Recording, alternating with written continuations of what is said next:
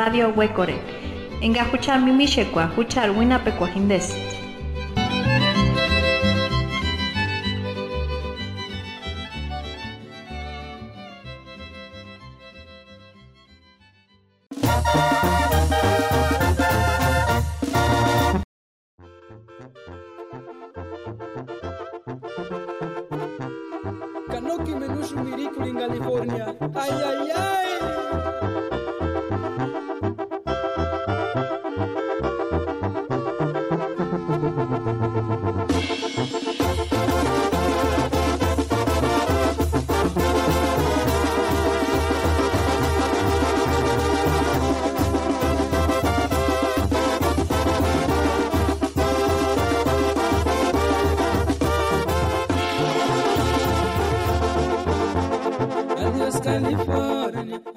Temen siman huiripuchakzun, wandashecheat imecher irekwa, nenaksh haman weakusti imecher ireta, kanach irekoresk parikutin, naksh hangorendashin, hurepechan ñashpuntan.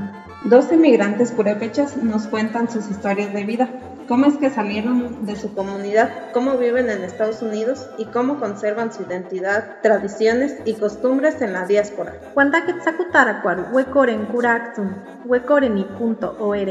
Escúchenos por Radio Huecoreni www.huecoreni.org.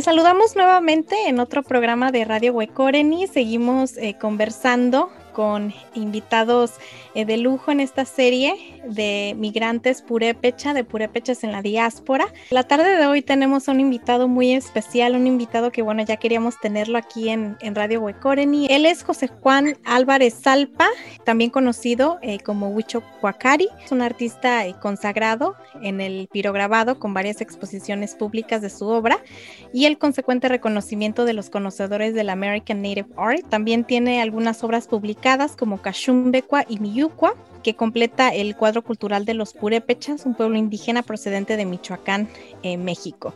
También es un eh, activista, escritor, por supuesto.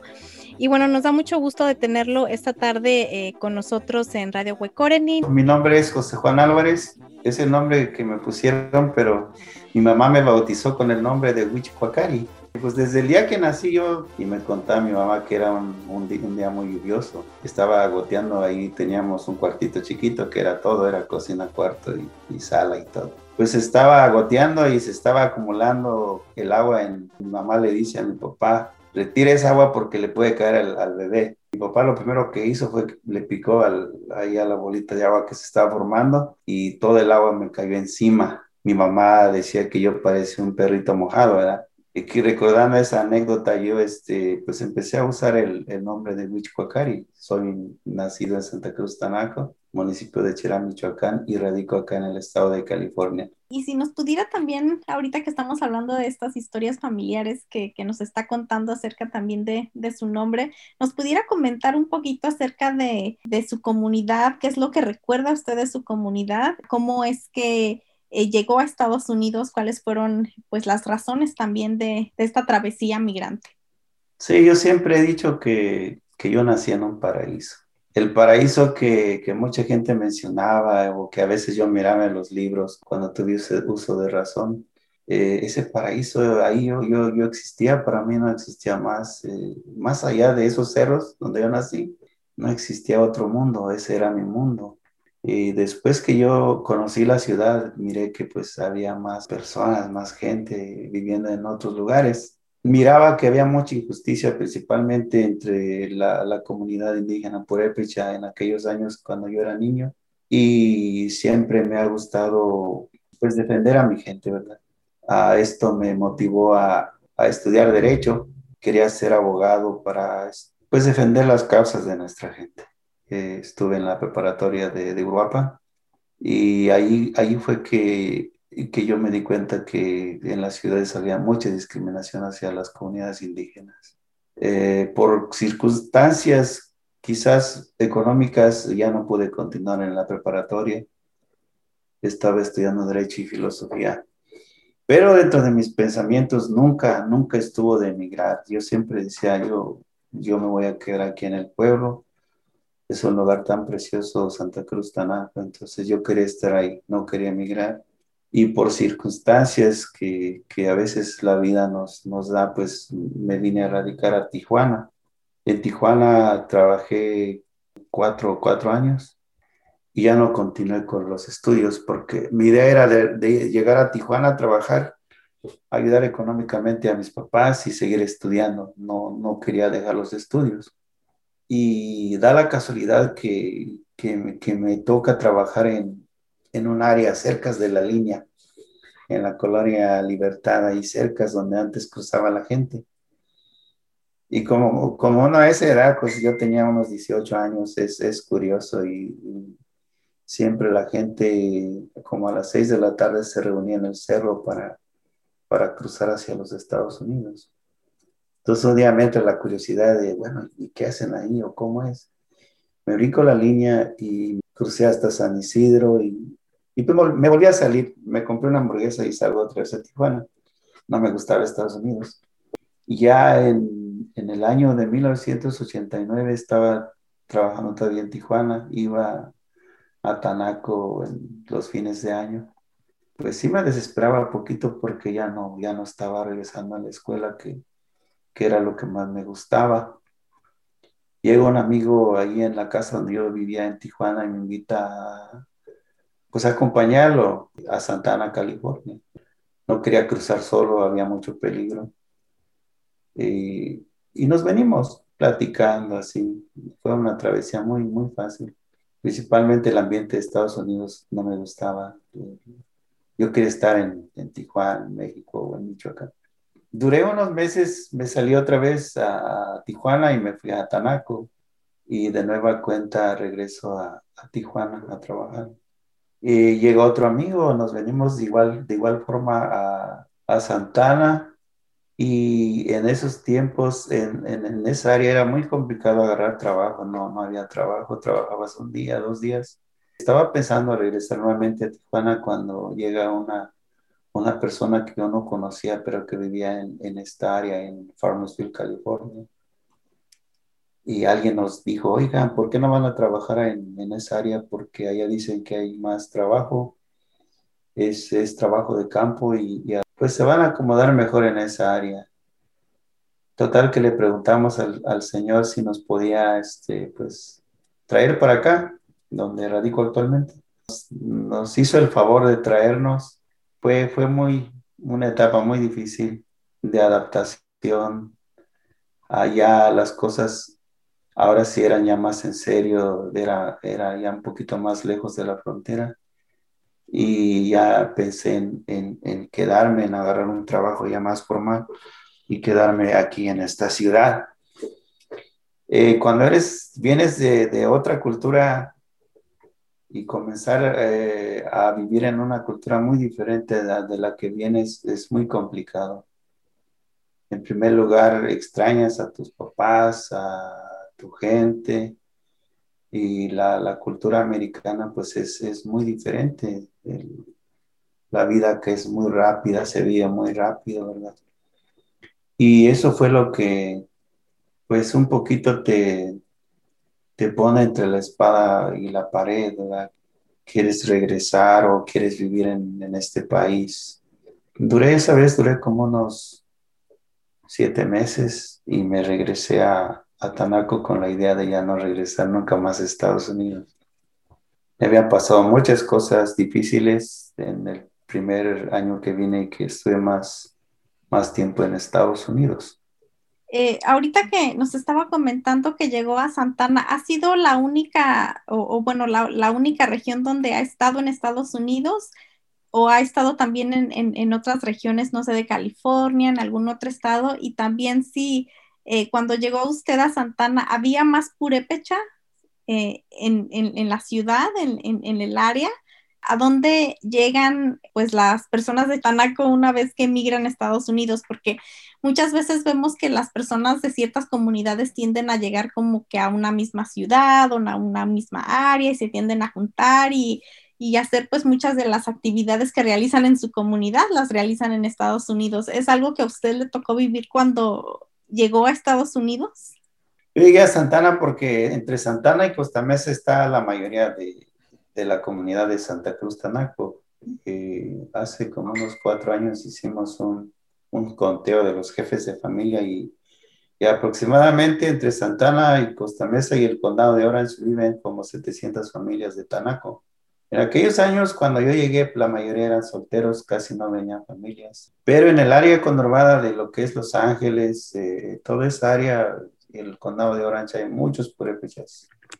Hay mucha gente de Cocucho, de Carapan, de Charapan, de casi toda la, la región, de las regiones purépechas ahí, ahí en, en esa área. Hay muchos de Tarecuato también. Y pues no era muy difícil que te encontraras con alguien con que, que pudieras platicar en, en, tu lengua, ¿verdad? En la lengua materna. Que lo que no me gustó es que había mucho, mucho alcoholismo. Yo en aquellos tiempos no tomaba, eh, tenía, tendría como unos 17 años, 18 años. Y, y, pues no, no podía convivir con las personas porque en, en aquellos tiempos cada vez que salía uno del trabajo, pues pasaban en la licorería y empezaban a comprar cervezas y entonces yo quería conocer más. Yo, después que empecé a salir a, la, a las ciudades, tenía esa, esa pues, costumbre de ir a explorar, de conocer más, conocer ciudades. Y, y a veces pues me iba a, a, conocer más del estado. Igual aquí cuando llegué pues yo quería conocer más. Llegué ahí en Santana, pero después eh, pues me vine para acá, para el, para el área de, de Fresno que es donde actualmente radico. Después de ahí, de aquí me movía a muchas, muchas partes del estado de California. Y, y, eso también me dio la oportunidad de conocer a mucha gente purépecha, saber, como dices tú, dónde están localizados, porque cada comunidad como que se halla en un lugar, viven en, un lugar específico. Entonces, gracias a esa oportunidad que tuve de conocer más ciudades, aquí en el estado de California no he salido a otros estados, pero los ubico dónde está la gente de Ocomicho, dónde están los de Angawan, dónde están los de San Jerónimo, así, todas las comunidades.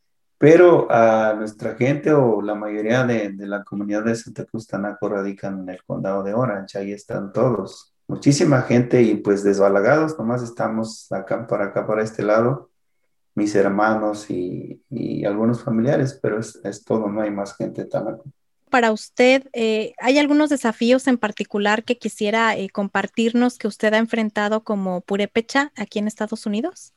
Desde el primer día que llegas, pues es completamente otro mundo. Estás en, en una cultura muy diferente, donde convives con muchas otras culturas. Sí, para mí fue difícil pasar de, la cultura materna o a hablar. Siempre le digo yo a la gente que yo empecé a hablar el, el castellano hasta los ocho años es, un mundo totalmente diferente cuando llegas a Estados Unidos, porque no nomás estás pasando una cultura, sino que son, son dos culturas que tienes que pasar y cada cultura tiene sus propios valores, ¿verdad?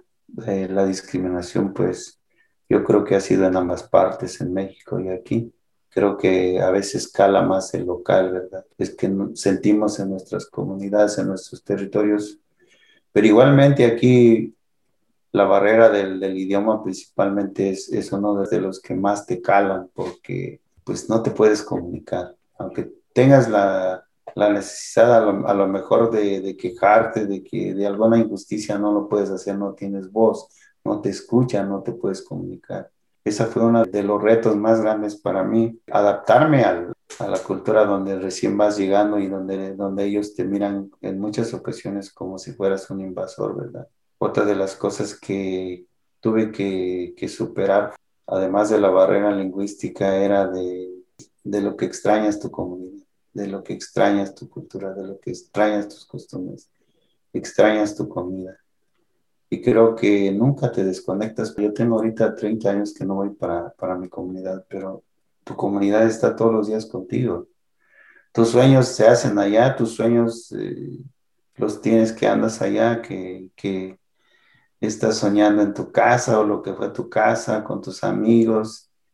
Y yo creo que también eso fue lo que, lo que más se me complicó, dejar a tu círculo de amigos, a tus papás, no tener ese apoyo paterno o materno, ¿verdad? Las situaciones difíciles. Y pues prácticamente eh, torear solo situaciones complicadas de alojamiento, principalmente porque incluso cuando recién, recién llegué para acá, por X o motivo, pues me tocó dormir en los puentes, e incluso una semana se nos acabó la comida y tuvimos que alimentarnos de puras nueces. Nos metíamos en un huerto y a agarrar nueces y nos alimentamos con puras nueces. Fue una etapa muy difícil y quizás esos son los, los mayores retos de, de establecerse a un nuevo lugar, eh, crear tu, tu, espacio, tu círculo de amigos.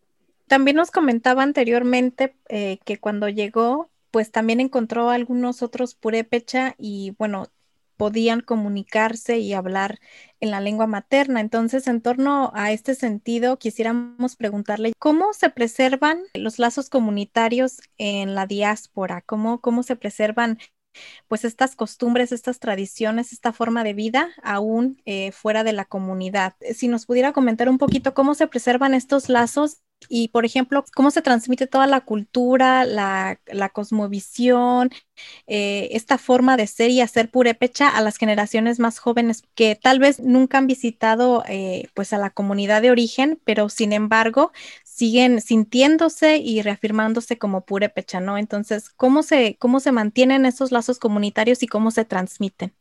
Pues yo, yo vengo de una comunidad que mantuvo los, los valores en, nuestro tiempo, ¿verdad? Afortunadamente cuando, cuando yo llegué ahí en, en, la ciudad de Santana, aún se mantenía mucho, aunque vivieran en Estados Unidos, teníamos ese, ese contacto, esa forma de ayuda que le llamamos pero Cuando escuchábamos que alguien recién había cruzado la frontera o había llegado, digamos desde nuestra comunidad de juntarnos, juntar el dinero, ir a visitar a la persona que llevaba, llevarle comida, darle alojamiento, invitarlo a comer. Entonces, esos valores sí se preservaban antes ahí en, esa área. El sistema de organización colectiva seguía presente. Yo dejé de, ir por mucho tiempo, quizás 15 años, por otras actividades que, que empecé a realizar.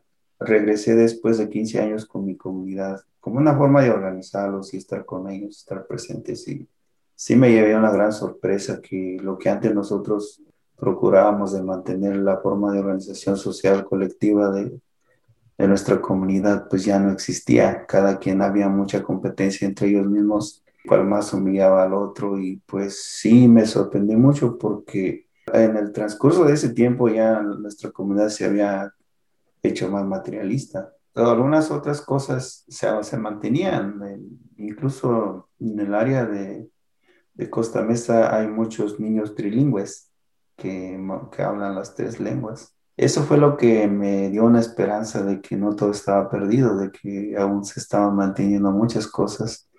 Además, la gente anhelaba por hacer una fiesta o una celebración como se hacía en nuestra comunidad. Esa fue mi oportunidad de, participar o rescatar eh, lo que eran los valores purépechas, ¿verdad? Esa fue una oportunidad a través de organizar nuevamente a las comunidades, organizar a, mi comunidad, haciendo diferentes actividades colectivas, celebraciones o eventos. Esos valores estaban ahí todavía presentes. La gente le, la invitamos a que nos apoyara con hacer una venta de, tamales o atole. Y estaban ellos puestos para hacer diferentes trabajos comunitarios y en esos mismos eventos empezamos a meter diferentes eh, celebraciones que se hacían ancestralmente. Una de las experiencias que me llenó de mucha satisfacción fue cuando hicimos una representación de un carnaval purépecha, como lo celebramos en Tanaco y, y uno de los niños que estaba participando se me acercó bien contento y me dijo, qué bonito que estés haciendo esto, que estén haciendo esto aquí, porque yo esto nomás lo había visto en los videos. Y entonces eso fue lo que me llenó de mucha satisfacción de que jóvenes, los, eh, los, los herederos de nuestra cultura, ellos estaban listos para recibirla, tenían conocimiento, sus papás les habían inculcado o a lo mejor habían visto accidentalmente alguna película, pero ellos estaban en, su, en sus sentimientos, en su, ellos estaban bien contentos, bien contentos, y pues eso, eso fue lo que, lo que me motivó, ¿verdad? Ahorita que hablabas sobre esta importancia también de la Harvard Peracua para, las, para la comunidad purépecha, de estos quehaceres también eh, colectivos, organizativos, eh, ¿nos pudiera platicar un poquito más sobre el reencuentro purépecha? Eh, ¿De dónde surgió esta iniciativa? ¿Cuál fue el proceso organizativo entre la comunidad purépecha migrante para hacerlo posible? Y también de qué forma el reencuentro purépecha ha reforzado los lazos de identidad y de comunidad entre los purépecha que se encuentran en Estados Unidos. Sí, de hecho, las bases para el reencuentro Purépecha ya venían desde esa organización, la experiencia que agarré con mi comunidad. Yo estoy a cinco o seis horas de camino para llegar hasta, hasta el condado de Orange. Y a veces tenía que viajar hasta dos, dos veces por semana para organizar algún evento o hacer alguna reunión. Y empecé a pensar que no, no solamente podía quedarme haciendo eventos con la comunidad, entonces empecé a pensar en las otras comunidades que yo había conocido, sabía dónde vivían. Empezamos a darle forma pues a un evento cultural que incluyera a todas las comunidades purépecha. Eh, primeramente, un compañero de Cherán se le facilitó una beca para hacer un evento cultural, pero eran eventos de en series, era algo multicultural, entonces iban presentando cada, cada cultura ciertos días, ciertas fechas. El día que se presentó el, el evento Purépecha, los organizadores limitaban mucho los tiempos, todo muy restringido y lo querían presentar a su, a su modo. Después de que, de que se hizo ese evento, nos juntamos, el mismo organizador Tatachaba de Cherán y se nos unió otro compañero que se llama Rey León y un servidor nos juntamos para platicar eh, cómo, cómo hacer un evento cultural que, que reuniera a toda la, la comunidad purépecha del estado. En esa misma tarde sentamos las bases de, de cómo organizarlo y yo siempre he dicho que si uno hace un buen trabajo puede haber buenos resultados, ¿verdad? Y eso fue lo que hicimos, mucho trabajo, que era muy difícil en aquel tiempo principalmente llegar a los medios de comunicación. Entonces, abrirse paso con un espacio así, en un espacio de radio, una radio comercial, anunciar un evento así, pues fue muy complicado. Eso se nos cerraban muchas puertas. Y de repente, por algunos contactos que tenía el compañero Rey León, se nos abre una, una oportunidad de hacer el comunicado en una cadena de radios que tenía mucho alcance de ahí fue que mucha de nuestra gente se dio cuenta de lo que, de lo que íbamos a hacer. El primer reencuentro por Epecha que, que hicimos sí reunió a, a, una cierta cantidad de gente. Lo que sí nos sorprendió que el alcance llegó hasta otros estados y ese año nos acompañó gente de, del estado de Washington y de Oregon.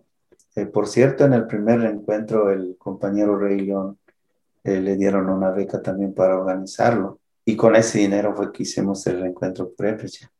Pero ya los posteriores reencuentros ya no, no teníamos ni, ni un apoyo de nadie. Entonces, eh, en, en, el siguiente reencuentro, ya que sería el segundo, me habla Tata Leobardo Mota y me dice que este año no van a, no van a organizar el reencuentro por Epecha. Le dijimos que, es que no había recursos y, y no sabíamos por qué un evento de esa categoría es muy, muy caro yo platiqué con mi señora y le dije, sabes que tengo algunos ahorros, pues yo, yo quiero invertirlos, yo quiero ponerlos, yo quiero usarlos para hacer el reencuentro purépecha. Y digo inversión porque es algo bien invertido, es algo que trasciende, es algo que, que enseña, ¿verdad? Que comparte, que hay muchas cosas que se comparten en esos reencuentros. Con mucho trabajo lo hicimos y ese, ese año ya fue el reencuentro más grande Creo que ese fue el reencuentro purépecha que ya como un antes y un después. Se lograron muchas metas, se lograron proyecciones más, más grandes. Y pues así hemos estado eh, haciendo los reencuentros el año pasado por cuestiones de la pandemia. No pudimos hacer algo igual, pero ese día nos reunimos unos poquitos y lo que queremos es que no se pierda el hilo, que se siga haciendo el reencuentro y pues vamos a seguir trabajando en ello. Sí, de hecho vemos que, bueno, usted ha, combinado esta parte de, del activismo, del arte también, eh, y bueno, su experiencia como, como migrante purépecha, eh, principalmente a través de la pirografía. Y no sé si pudiera comentarnos cómo surgió este interés en, este arte en particular y qué es lo que usted ha buscado eh, plasmar o representar, sobre todo en, cuanto a la cultura purépecha a través de la pirografía. Pues yo desde niño, cuando tenía la edad de cinco años, empecé a hacer mis primeros dibujos en madera en Tanaco pues teníamos un aserradero comunal y había muchos desperdicios de pequeñas maderas. Entonces yo los llevaba a la casa, los secaba y empezaba a hacer dibujos con lápices de colores.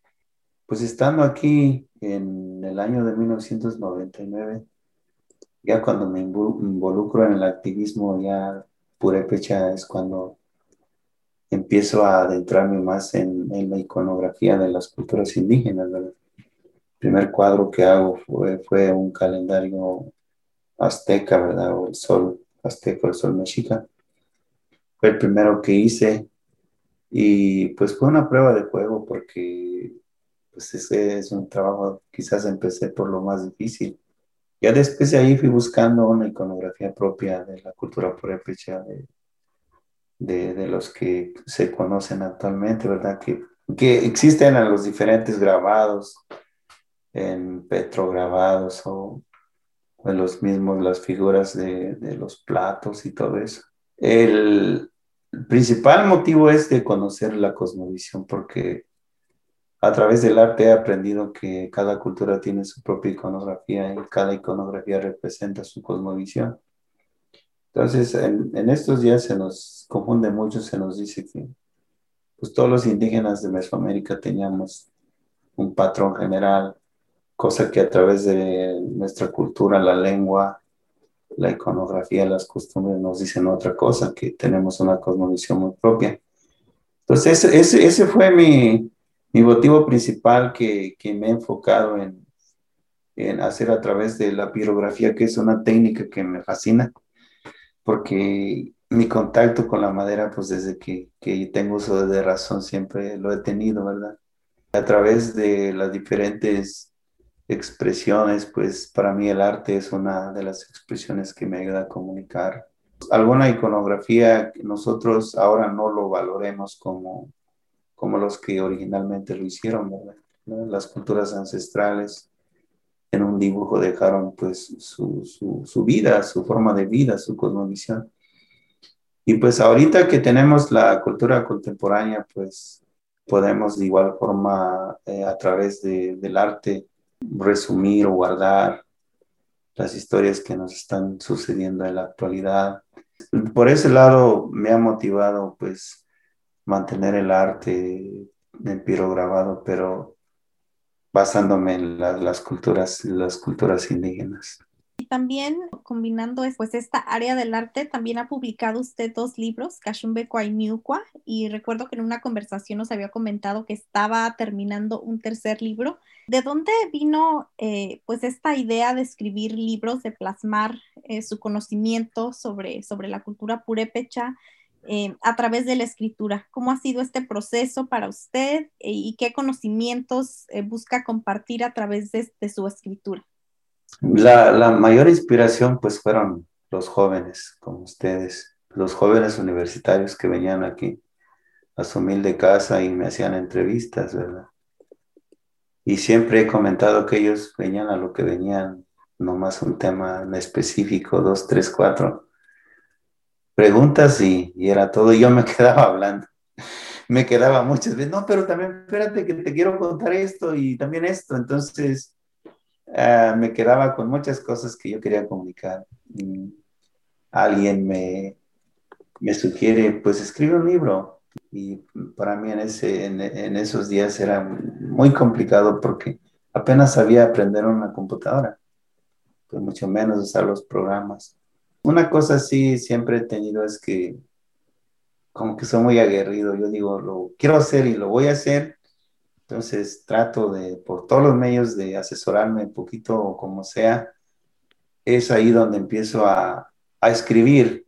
Primero empecé a, de hecho, el nombre Huichicuaqueria empecé a usarlo más en, en los escritos que hacía primero anónimamente y después empecé a compartir algunos trabajos en, sencillos en la página que en aquel tiempo era pirecuas.com. Ahí empecé a escribir algunos. Ya después que salen otras redes sociales, empecé a escribir otros artículos. Pero ya propiamente interesarme en, en escribir un libro, pues fue cuando miré la necesidad de que, de que se transmitieran los valores como la cachumbe, que pues mucha gente no conocía. Yo empecé haciendo un artículo muy pequeño de una cuartilla y me fui interesando más y empecé a investigar. Entonces ya hubo un tiempo que tenía muchas cosas reunidas y dije, ¿y ahora qué hago con esto?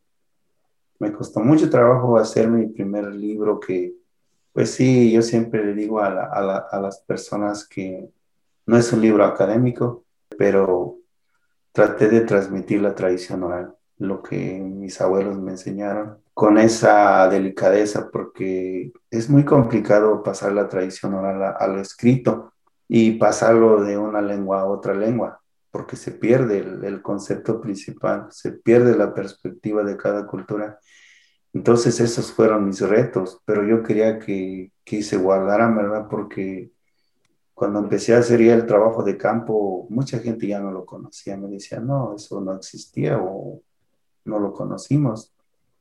Entonces eso me motivó a escribir mi primer libro.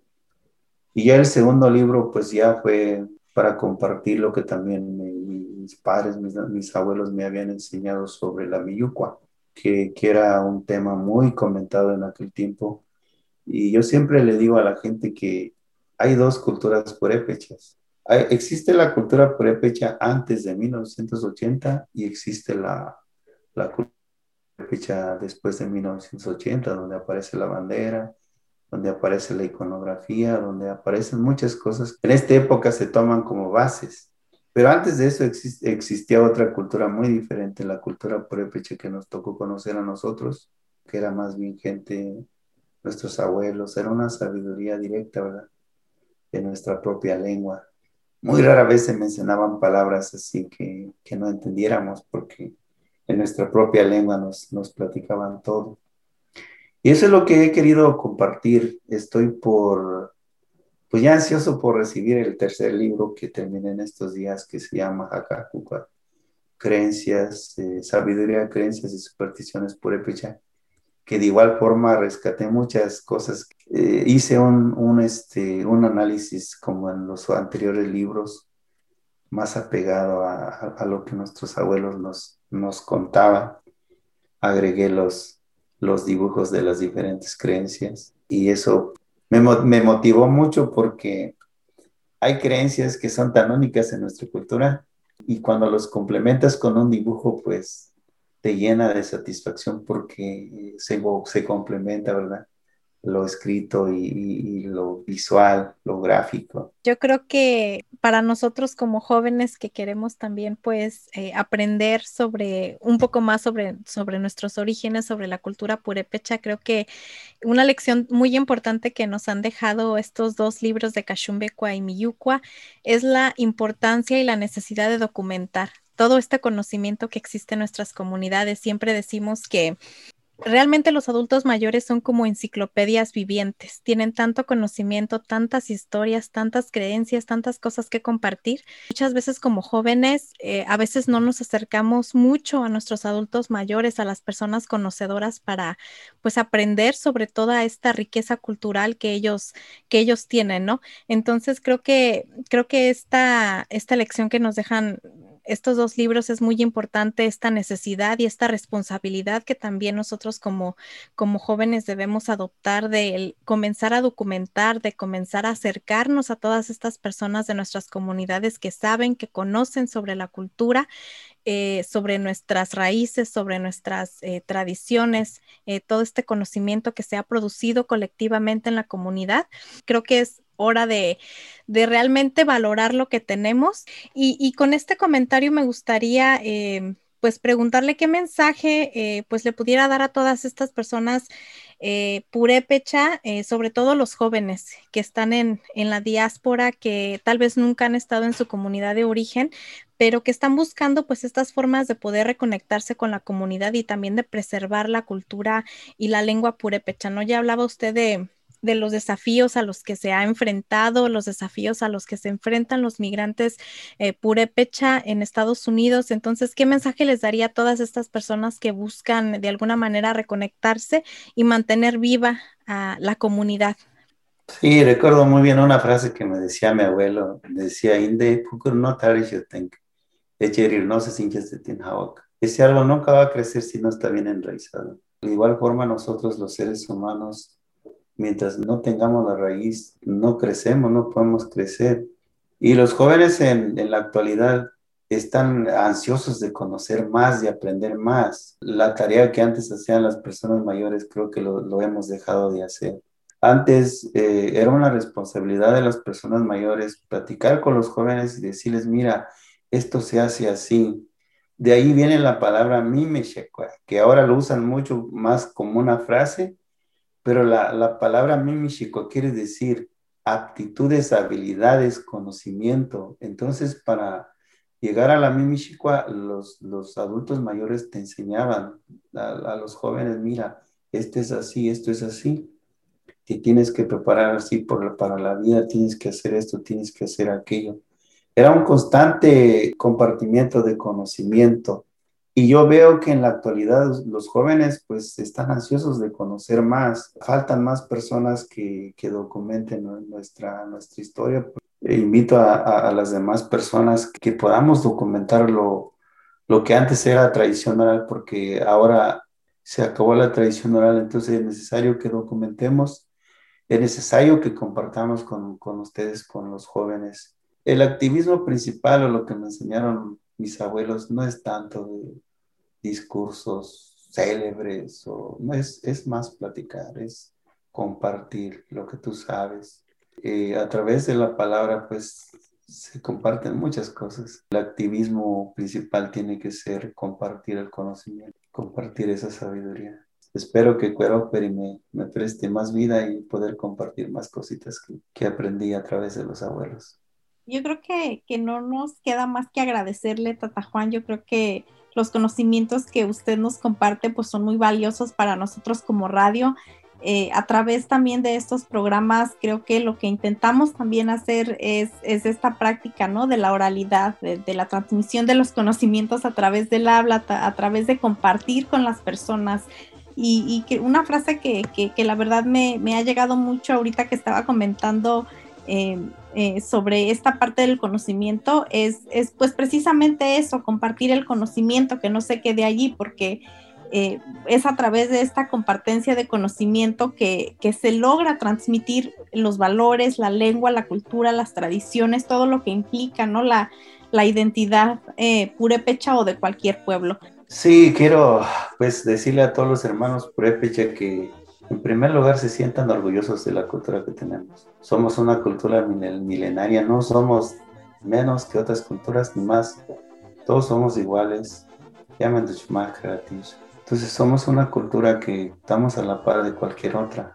No es mejor una persona que adopte otra cultura no, es, es, muy importante mantener nuestra cultura viva y pues gracias por la invitación. Y cuando gusten yo estoy dispuesto porque eh, la tradición oral ahora pues, eh, lo podemos compartir a través de estos medios, ¿verdad? Y felicitarlas nuevamente por su gran trabajo y las veces que pues me inviten yo estaré siempre dispuesto a participar. Muchas gracias. Pues muchísimas gracias, Tata Juan. Nos ha dado un enorme gusto tenerlo en esta plataforma eh, virtual de Radio Huecoreni, a toda la audiencia. Eh, nos despedimos, muchísimas gracias. Esperamos que pues esta serie sea de su agrado, que encontremos en esta serie también un espacio de reflexión. Eh, yo me quedo con esta frase de Tata Juan donde dice que pues la comunidad siempre está con nosotros, ¿no? La comunidad siempre está con él y creo que eso nos pasa a muchas de, las personas que hemos tenido que dejar nuestra comunidad ya sea por trabajo, por estudio, por distintos motivos, pero creo que siempre llevamos un pedacito de la comunidad con nosotros y creo que dentro de estos espacios en los que ahora estamos buscamos de alguna manera eh, pues reproducir estas prácticas y mantener vivos los lazos comunitarios con la comunidad de origen, pero también en estas nuevas comunidades que formamos con, con otros hermanos y hermanas purépecha pues en la diáspora. Esperamos que este programa pues les guste y nos vemos en un próximo episodio de Radio Huecoreni. Hasta la próxima.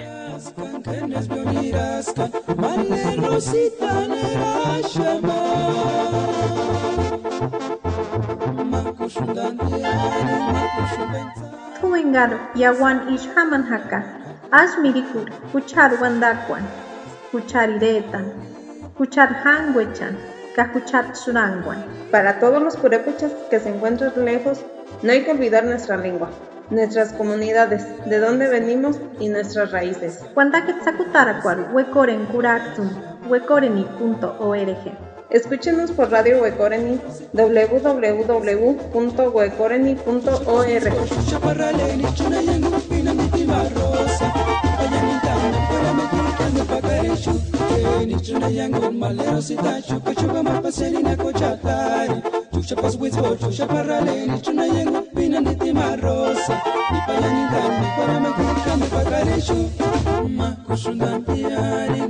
Subetani kunorti samberia wanakulinama Yasuchukaras, Norte Carolina.